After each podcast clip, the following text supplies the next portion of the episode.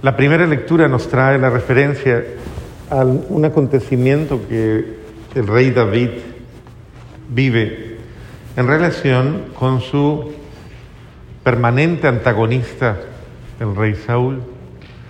David no pidió ocupar el lugar que los designios divinos le dieron en la sucesión de, del reinado. Pero esto incomodó demasiado a Saúl, porque pues obviamente esto generó en él un celo, el mismo hecho de haber sido rechazado por Dios, porque así fue. Rechazado no porque Dios quisiera rechazarlo, sino porque lamentablemente David, eh, Saúl, hizo lo que Dios no, no le había mandado. Y, y al cambiar, obviamente, al tergiversar los planes de Dios, pues Dios lo, sencillamente lo reemplazó. Eso nos revela algo bastante fuerte, ¿no? Y es que nadie es indispensable. Y con todo, pues no se vaya a sentir mal, ni vaya a llorar, ni nada, pero usted es reemplazable. ¿Está bien? Usted no es la última Coca-Cola del desierto, como dicen. Entonces, uno tiene que aprender a... Y lo que uno no asume, otro lo asume. Así de sencillo. Bueno, pues Saúl no pudo procesar eso. Entonces se llenó de rabia, se llenó de ira, se llenó de indignación, de malos sentimientos contra David y lo consideró su permanente enemigo. David, quien padeció la enemistad de, Saúl, eh, un hombre verdaderamente con un corazón bueno. De tal manera que no se portó de acuerdo al desprecio de Saúl, no se comportó de acuerdo, sino que al contrario hizo un ejercicio que pienso yo que hoy día para todos nosotros es una gran lección.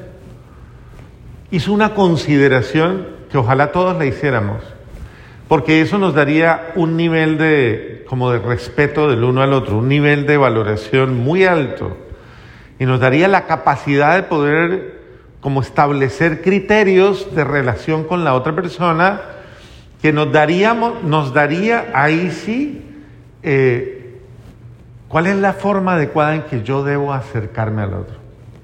¿Qué consideró David? A ver, yo creo que eso está fácil. Respóndame la pregunta.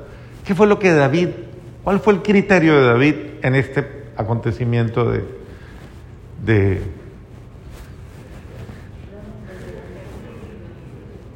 ¿Qué dijo Maduro? Díganme. Considerar de una manera, incluso, incluso frente a su compañero Abisai. Abisai le dijo, déjeme, yo le corto la cabeza y eso es rapidito. Así dicen muchos de vez en cuando, espera, yo le corto la cabeza a ese o a esa. o a-". Eso es rápido, ni cuenta se va a dar. ¿Qué dijo David? ¿Qué dijo? ¿No qué? ¿Por qué? Porque es que un ungido. Mire el de al lado. ¿Tiene cara de ungido o no? ¿Le parece que está ungido o no? ¿Sí o no? ¿Está ungida o no?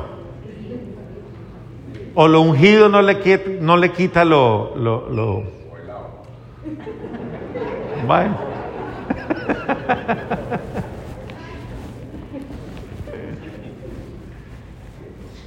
y sin embargo, vuelva y mire, ¿es ungida, ungido o no?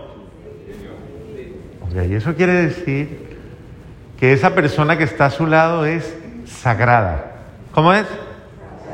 No es una vaca sagrada, sino, pero sí es sagrada. Ese ser humano que está al lado suyo es sagrado. Y uno en relación con lo sagrado se relaciona con respeto. ¿Eso qué quiere decir? Que una persona, al menos sensata, al menos, al menos digna, se comporta con dignidad con la otra persona, sea quien sea. Y no se aprovecha de las circunstancias simplemente, sino que una persona eh, sabe, primero que todo, con buenos sentimientos, sabe reconocer la dignidad del otro. Y le hago una pregunta, ¿será que la otra persona eh, sencillamente es menos porque sea débil o pecadora? No, usted igual lo es. O sea, usted también se equivoca, usted también comete errores, usted también es falible. Y la otra persona en cualquier otra circunstancia lo es.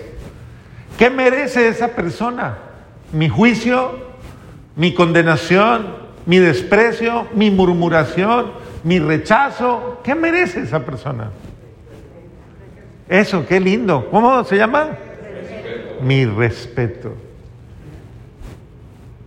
Respetar al otro aun cuando sea un pecador, aun cuando esté pecando. Respete. Dios respeta. ¿Usted por qué no lo hace? Entonces aprender a respetar es aprender a amar. Y hágalo como una persona, como dice el apóstol, hágalo como una persona espiritual, no como una persona terrenal o carnal, simplemente. O sea, no se quede en el plano puramente carnal.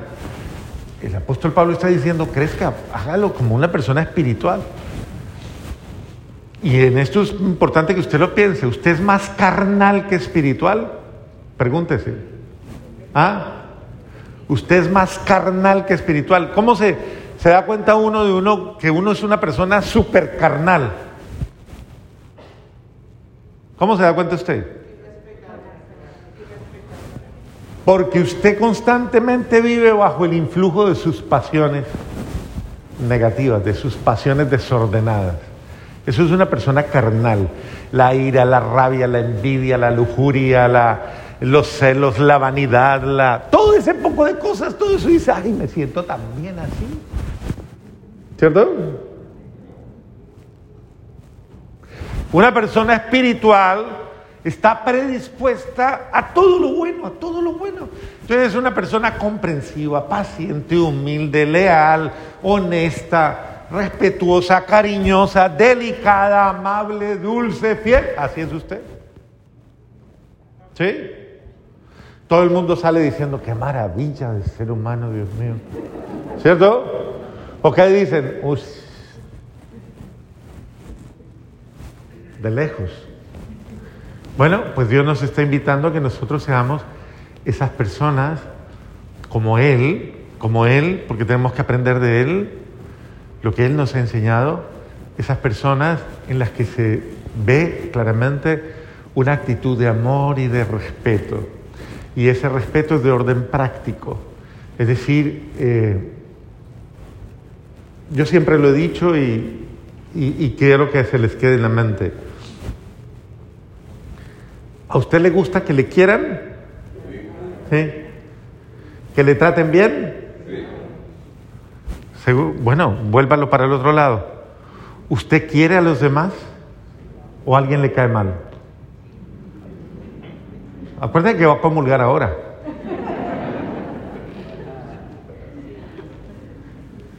¿Y cómo los trata usted? Es el sentido, ¿no? ¿Cómo trato yo a los demás?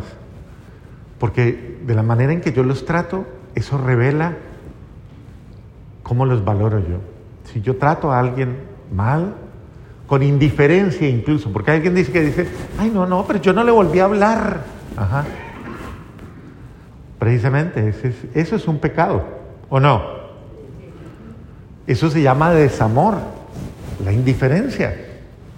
A mí, a mí, ¿qué me importa? Yo no me meto en la vida de nadie, para que nadie se meta en la mía. Esos son dichos que a veces son de doble filo, porque ese no es el sentido. O sea, todos estamos involucrados, ¿o no? Todos, todos. Y en ese sentido, lo importante no es mantener las distancias. Lo importante es aprender a respetarnos, es aprender a amarnos. a valorarnos, como Dios nos ama, como Dios nos respeta. La medida que usted use, ¿cómo es?